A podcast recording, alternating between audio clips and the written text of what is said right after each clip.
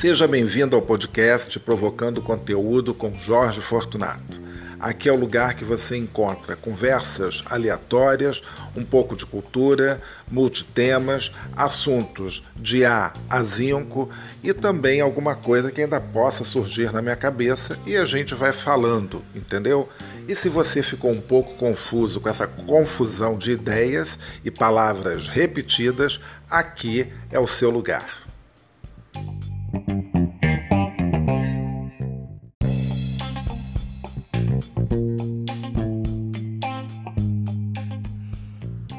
Bom dia, domingo, grande dia, dia de ficar em casa, descansando. Mas você também não fica em casa segunda, terça, quarta, quinta. Mas vamos lá, gente. Hoje é domingo e é o dia que a gente escolheu para falar de viagens aqui no podcast Provocando Conteúdo. Se é a primeira vez que você está chegando aqui, seja muito bem-vindo. E hoje nós vamos falar sobre viagens internacionais. Sim, Bom, todo mundo né, sonha em fazer uma viagem internacional. E o brasileiro, ele muitas vezes vai ou para os Estados Unidos ou para uma cidadezinha que tem aqui do lado do Brasil, bom, pelo menos para quem está mais aqui para o sul, né? Então eu estou falando de Buenos Aires, eu estou falando na Argentina. Bom, tem aquelas pessoas privilegiadas que conseguiram fazer aquela viagem para Disney, né, aos 15 anos de idade, ou nem isso, né, ou que já com 2, 3 anos de idade já vão com os pais, né, embarcam no navio, ou né, vão para a Europa, enfim, mas esse não foi o meu caso. Né? Eu acho que não, não é o meu caso, não é o caso talvez da maioria dos brasileiros, né? porque é, bom, eu sou de uma época, né, e lá vem a, a distância do tempo, que viajar era muito caro, né? É, as viagens eram caras e também tinham, tinha muito mais conforto, né? Eu gosto muito de ver umas propagandas antigas de aviões, as pessoas fumando numa área reservada é, para fumantes, com sofá, bar, essa coisa toda. É, a primeira classe era uma primeira classe realmente, né?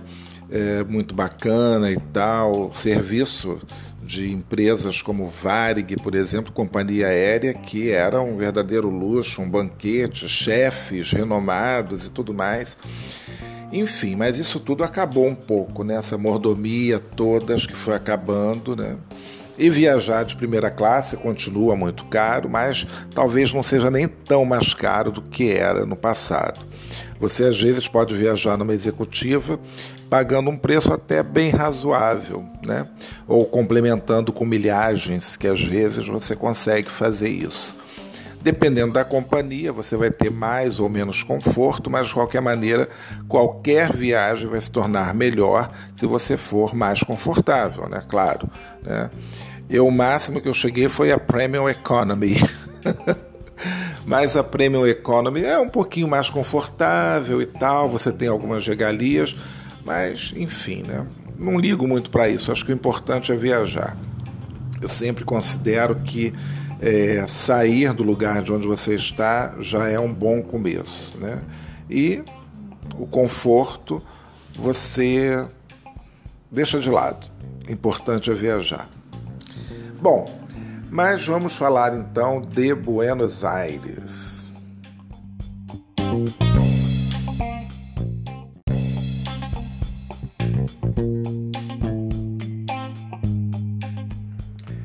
Bom, e eu escolhi Buenos Aires para ser o meu primeiro destino internacional. Bom, também não poderia ter sido outro, né? Até porque, é, vamos situar, eu estava em 1996, é, numa transição de trabalhos, né?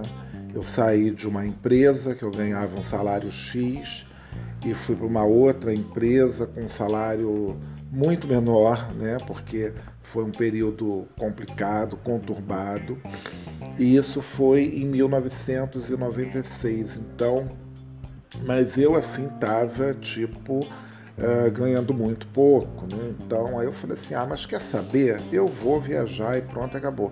E assim, estava é, trabalhando. Engraçado que eu estava pouco tempo nessa empresa e eu falei né, que eu ia viajar porque era um feriado e, e assim, já estava esperando assim um, e daí, qual o problema? Mas eu fui, consegui ir e tal. Comuniquei algumas pessoas do meu círculo, né, que eu estava indo, para pegar umas dicas e tal, até porque né, a internet estava engatinhando, não tinha tantos blogs de viagens, tantos sites, tanta coisa que começou a surgir, né? Isso a gente já falou aqui uma vez. Então, o que acontece? Eu uh, comprei uma passagem é, eu me lembro que eu paguei em seis vezes nessa passagem. E a companhia, certamente eu acho que a companhia não existe mais. Né? É, eu não fiz uma pesquisa antes, né? claro, como sempre. Aqui vale a espontaneidade do, do podcast. Né? E aí eu, uh, eu viajei pela Pluna. Eu nem sei se essa companhia ainda existe. Então fica aí o exercício para você que está ouvindo agora. Vai lá, dá um Google, procura Pluna. Era, eu acho que ela era do Uruguai. Acho que ela era do Uruguai essa companhia, se eu não me engano. Pluna. E aí uh, o voo de Pluna foi era um voo assim tipo de madrugada, tipo muito cedo. Eu acho que era tipo 5 horas da manhã que o voo saía. Eu sei que eu cheguei de madrugada no aeroporto e tal, e estava super assim é, ansioso, né, para chegar em Buenos Aires, não sei o quê. Então a viagem acho que dá umas três horas, três horas e meia, se eu não me engano. Uh, nem me lembro mais da duração, porque Buenos Aires não é tão longe, né? A gente vai em direção sul do Brasil e daqui a pouco Pimba já está lá na Argentina. E aí, e era um voo direto, né? Um voo direto, porque agora tá uma confusão, aqui tá voando. Ah, não sei se a Aerolíneas ainda existe. Ainda existe a Aerolíneas? Estou realmente por fora.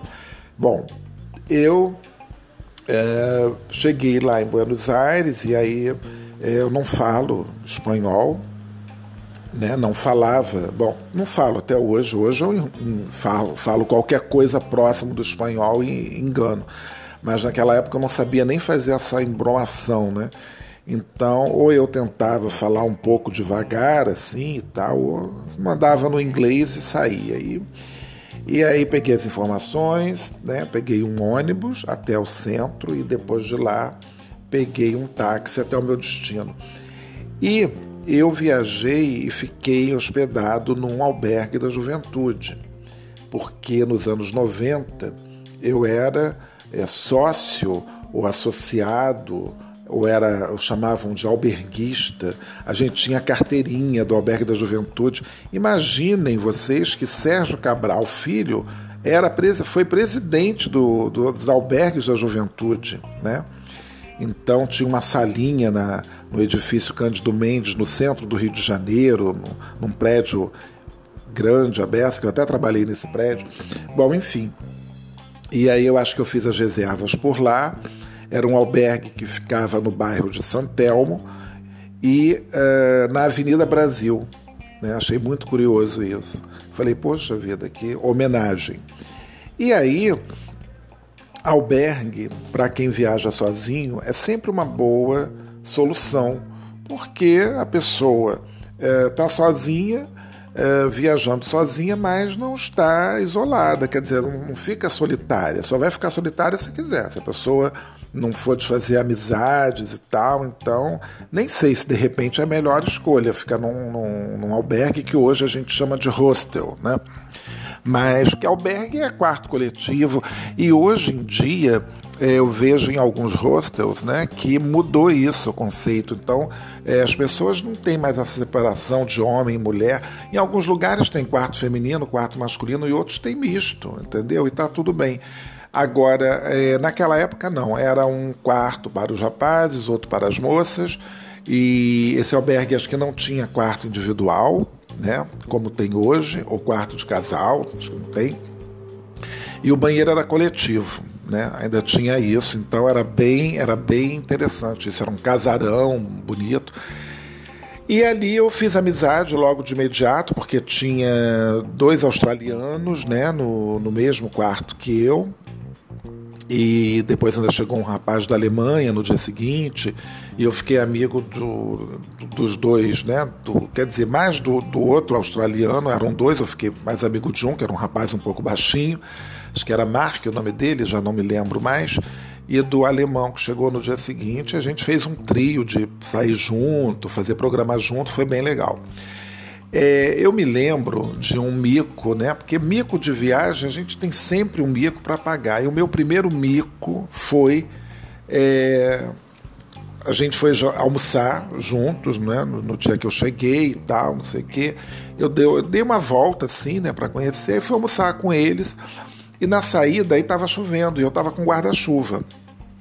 E aí, meu guarda-chuva automático. Eu aperto o botão para abrir o guarda-chuva e o guarda-chuva se projeta como um foguete, assim, tchó, lá no meio da rua.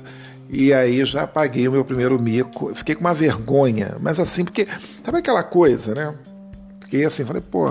E os caras caíram na gargalhada, né? Claro, ficaram depois até um pouco sem graça, porque eles viram que eu fiquei sem graça, né? Mas tudo bem. E eu deixei o guarda-chuva lá. Ah, deixei o guarda-chuva lá na rua. Eu nem voltei para pegar, porque não ia adiantar nada. Por que, que eu ia pegar o guarda-chuva que estava lá no meio da rua, parte? Fiquei com cabo na mão. Gente, uma coisa tão assim absurda. Você apertar o negócio do zoom, aí foi embora. A parte que deveria me proteger ficou caída no meio da rua. E eu com o cabo na mão. Bom, eu fiquei mega assim, mega sem jeito. Aí eu fui fazer uma visita, saí para visitar o Teatro Colón. Ainda dei sorte que eu assisti um, um recital. Mas na verdade, o que, que aconteceu?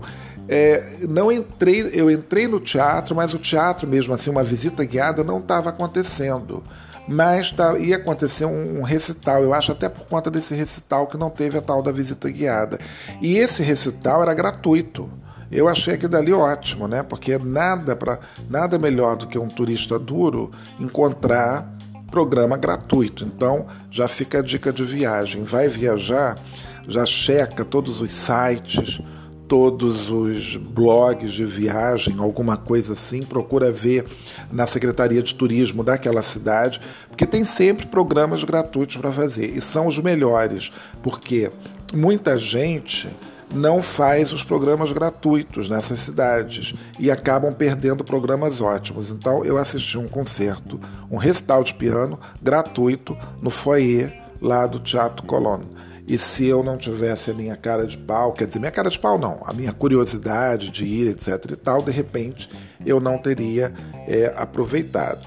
E é, em outras cidades também já fiz muito programa gratuito, é muito legal e com pouca gente, porque e, e você é uma chance também de você encontrar os locais, porque turistas acabam não fazendo esses programas, né? Turistas em geral, né? De modo geral.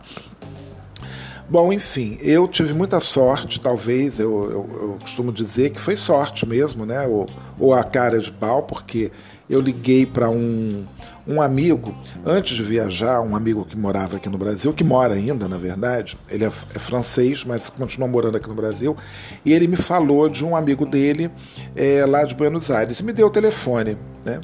E eu liguei na maior cara de pau pro cara, falei que era amigo do fulano, aqui do Rio, e que eu tinha chegado em Buenos Aires e que meu guarda-chuva. Olha o papo que eu falei, falei que meu guarda-chuva tinha quebrado, coisa ridícula, né? Aí o cara falou assim: ah, eu posso te emprestar um guarda-chuva, se é o problema, né? Você tá com... Achei engraçado que ele respondeu assim: ah, eu te empresto um guarda-chuva. E ele foi com uma outra amiga me procurar lá no, no albergue e a gente saiu para tomar um drink, depois a gente foi jantar em, em, Palermo, foi assim muito legal, né? E depois ele me convidou também para fazer um, um outro passeio, enfim, foi, foi muito bacana, né? Essa receptividade, né? Do, do dos argentinos, né? E também desculpa, um pigarrinho. É, e aí o, teve também essa coisa de você de conhecer né, o australiano e o menino depois alemão que chegou. E a gente fazia uma torre de Babel, né? Porque com o australiano eu falava inglês, com o alemão eu conversava em francês, né? E claro que às vezes a gente. Aí ele traduzia rápido no inglês, assim, quando a gente falava alguma coisa em francês, na frente do australiano. E era muito. É, foi bem, foi bem é, divertido. E o australiano e o, o, italiano, ou melhor, o alemão, eles estavam lá em Buenos Aires, na verdade, fazendo uma viagem pela América do Sul. E eles iam ficar um tempo em Buenos Aires para aprender. Uh, para aprender é, espanhol, né? E hoje eu me pergunto por que, que eu não passei três meses em Buenos Aires estudando espanhol, né? Bom, não dava, né? Mas agora com a pandemia eu fiquei pensando muito nisso, né? Da gente às vezes dedicar, né? Tô mais de um ano em casa sem fazer nada, assim, enfim. Bom, e essa viagem marcou muito uh, o capítulo né, da, assim, da, da minha vida de, de viagens internacionais, porque você é, muda, muda muito né, a sua maneira de ver o mundo, de, é, de ver as coisas, de admirar as coisas. Então, é, Buenos Aires eu acho que é uma ótima cidade para se conhecer, para fazer uma primeira viagem, porque ela tem uh, um ar uh, europeu né? Assim, você tem bairros em Buenos Aires, como o bairro de La Recoleta, né? tem a, os bairros do centro, aquela Avenida de Maio, é, a Corrientes, aquela 9 de Julho, bom, enfim, são a, a 9 de Julho que é imensa, e o Puerto Madeiro, que era toda uma inovação, né? É, transformar um velho porto num bairro elegante e tudo mais. Enfim, são coisas que para uma primeira viagem eu acho que vale muito. E os argentinos né, têm muito a oferecer de cultura, né, de teatro. É, eu sempre, desde a primeira viagem, eu fui a teatro em Buenos Aires, porque as pessoas vão querer ver tango, essa coisa toda, naquelas casas de tango, que eu não tenho nada contra, eu acho super legal, porque quem gosta, né, eu acho que é um prato, um prato feito, um prato cheio, então, mas é um, é um programa caro, né, eu me lembro que era 100, 125 dólares, né, então eu fui ao teatro, num dos teatros ali da Avenida Corrientes, mas para assistir um balé. Por acaso o nome era Tango, o nome da, do balé. Mas eu me lembro que eu fui com os meninos e depois a gente foi pro, fomos ao Café Tortone. É, e assim, você tem museus para você visitar, né? ótimos museus, você tem programas ao ar livre, você tem visitas, uma visita inusitada que eu nunca pensei de fazer, visita a cemitério em Buenos Aires, por conta desse culto a Evita Peron, é, visitar o cemitério da Recoleta é um programaço. Então, lá fui eu né, ter esse contato com a arte tumular. Então, e que foi uma visita. Eu me lembro que eu tirei uma foto em frente ao túmulo da Evita, sorrindo. E depois que eu vi a foto revelada, porque na época era foto revelada, né? Eu falei assim, mas que idiota ficar sorrindo em frente ao túmulo, nada a ver, né? Enfim, coisas, né? E uma outra, uma, uma coisa que eu me lembro muito dessa viagem, né?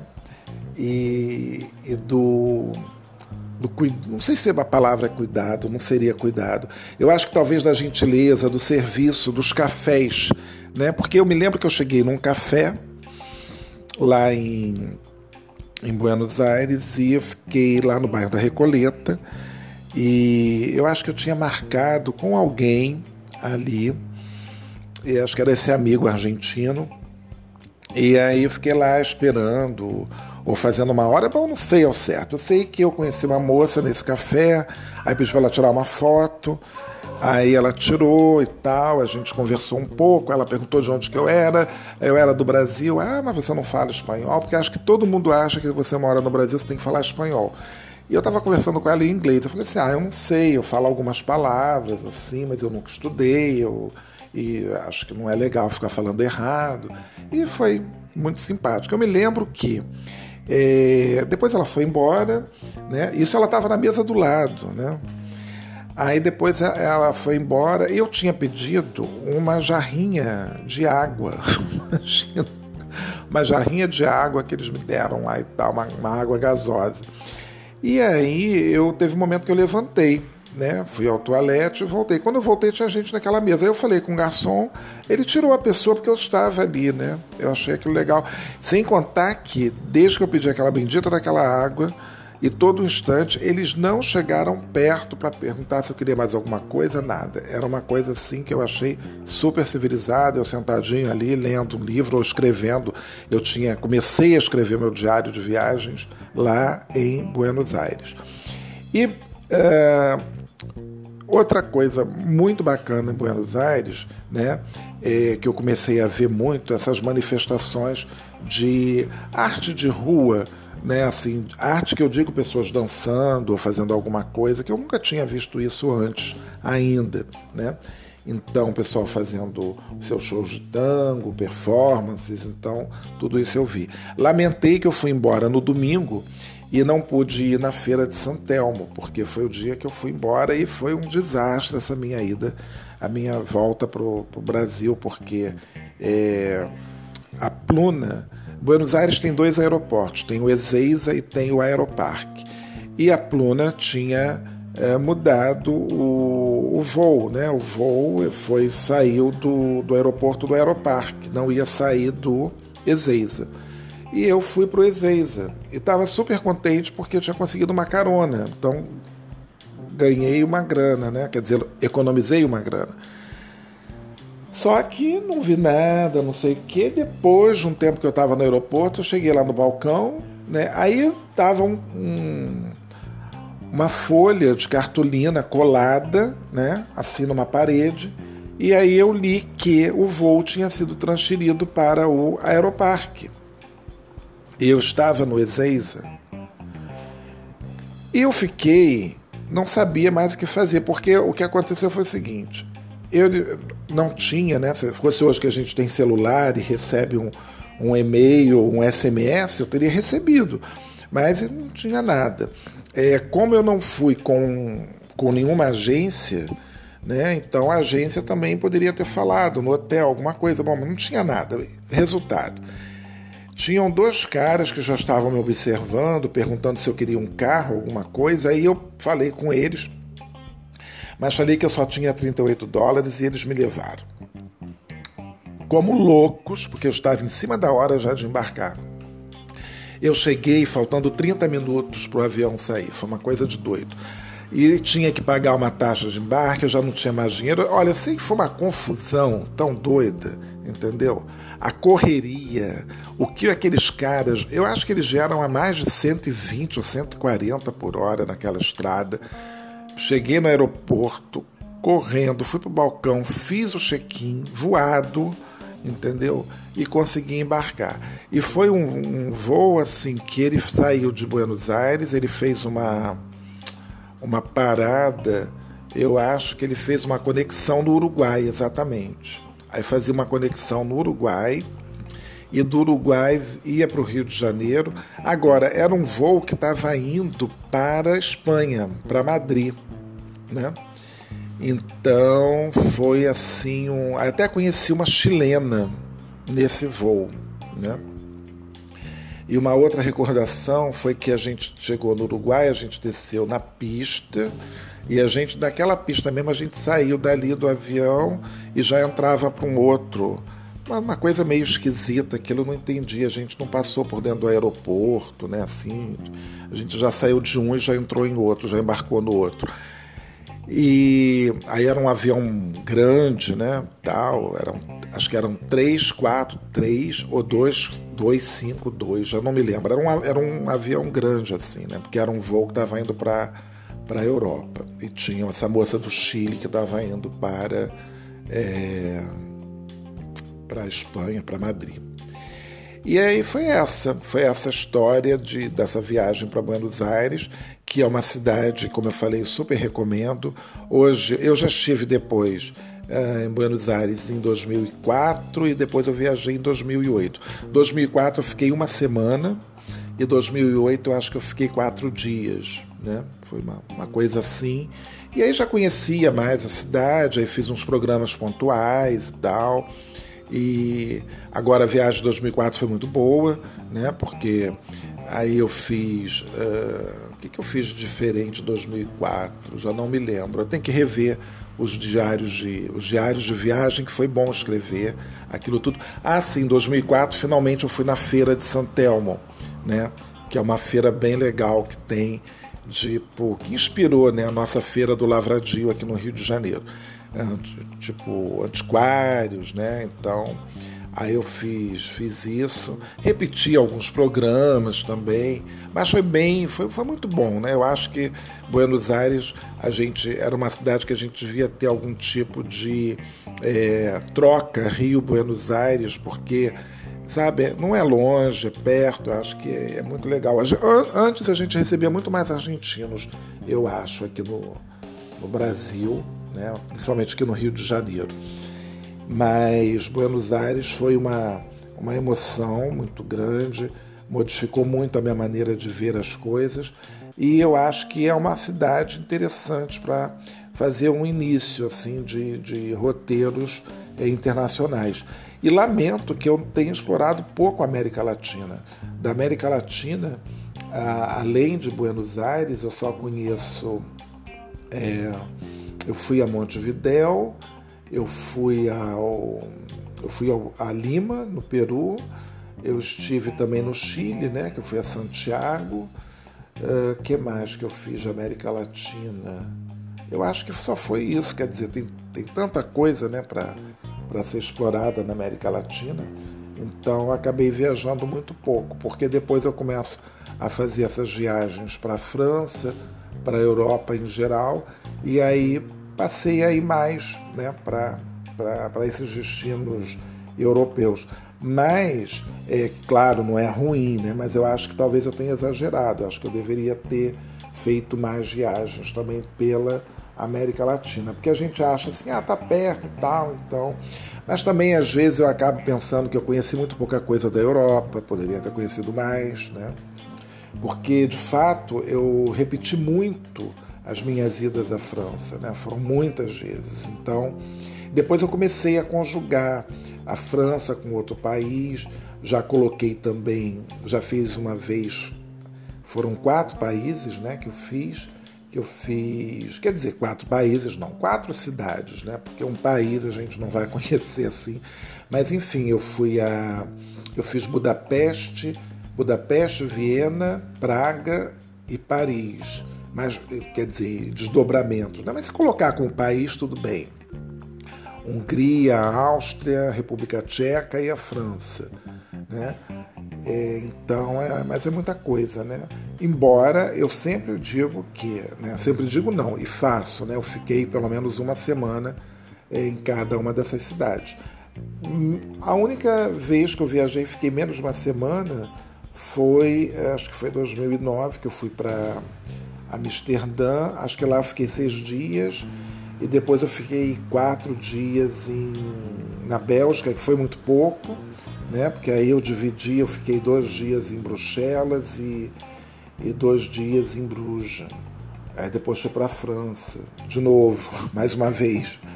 Mas enfim, eu acho que. Mas também foi uma viagem curta. Acho que foi a viagem que eu fiquei poucos dias viajando e sem necessidade, né? Podia ter ficado um pouco mais também. Enfim. Mas uh, o foco hoje aqui era realmente falar de, de Buenos Aires. Para quem não conhece, eu acho que é super indicado visitar. Uh, eu acho que vale muito a pena ficar uh, na Recoleta ou até mesmo ficar no centro de Buenos Aires, né? Mas eu acho que a Recoleta é legal, é assim mais chiquezinho, digamos. Mas o, o centro também oferece é, bons hotéis e você está, como se diz, no centro e se desloca facilmente para todos os lugares, né?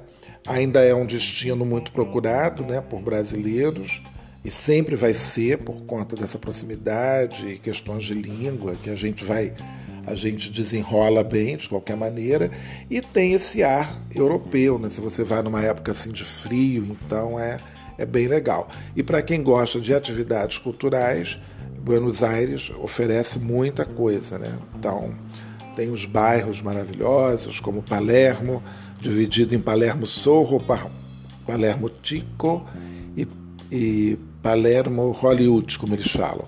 Então é bem legal também. E assim, né? Se atualizar, ver os programas. Hoje em dia tem muita coisa é, que a gente faz gratuita, né? Tem até os passeios é, de, de walking tour que você faz e paga muito pouco, dá 10 dólares, né? Pra, como uma gorjeta para o guia. Então é, é bem legal. Então é isso, gente. Se deixar, eu vou ficar falando aqui a manhã inteira. É, espero que a gente se encontre no próximo domingo, que aí continua esse tema de viagem. Eu estou querendo trazer alguém para conversar, falar, ter um convidado, mas ainda ninguém se animou. Se você está ouvindo, gosta de viagem, gosta de falar sobre viagem, algum tema, quiser participar, fique já convidado, me escreve, me fala que a gente grava junto. Tá bom? Vai ser um grande prazer. Bom, e é isso, gente. Até o próximo. É, agora, essa semana e a partir é, dessa semana, eu acho que eu vou começar a fazer é, poucos, né? Acho que a gente vai ter três gravações, três, três programinhas um pouquinho maiores, talvez 15 minutos, não sei. Então, o próximo agora vai sair na terça-feira. Eu estou estipulando aqui um horário, talvez uh, ao meio-dia, uma hora, duas horas, não sei. Eu digo na terça-feira, né? É, agora os podcasts vão ser numerados mais para frente. Bom, vou fazer umas mudanças, coisa e tal, né? A ideia é essa, mas vou reduzir as gravações para três vezes. Eu estou pensando em terça, é terça, sexta e domingo. Né? Então toda terça, toda sexta e todo domingo ter alguma coisa.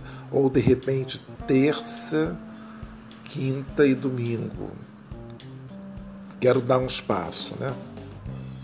Vamos ver, vamos ver como é que eu acerto isso para parar também de ficar tão tosco, né?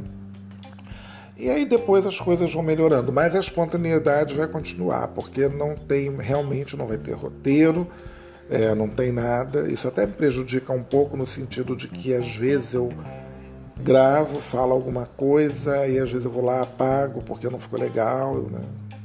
Enfim, antes desse bloco aqui enorme, eu tinha gravado um outro bloco e aí eu acho que eu falei alguma coisa que não tinha nada a ver. Aí também depois não quis cortar para editar e resolvi gravar tudo de novo. Estou né? confessando aqui.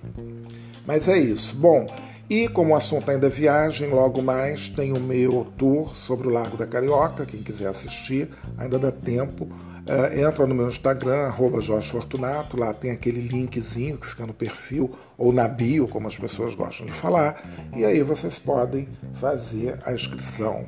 Né? É baratinho e me ajuda bastante. Então é isso. Eu não sei ainda como faz para avaliar o podcast, mas se alguém estiver ouvindo, quiser avaliar com muitas estrelas, agora se for para dar nenhuma estrela, não, também pode dar, eu acho. Eu só não sei onde que isso é avaliado, queria saber, mas não sei. Ainda estou engatinhando aqui. O negócio é que isso tem sido muito bom. Ah, então é isso, um bom domingo, um bom começo de, de semana e terça-feira tem assunto aí para gente falar. Até a próxima com Provocando Conteúdo.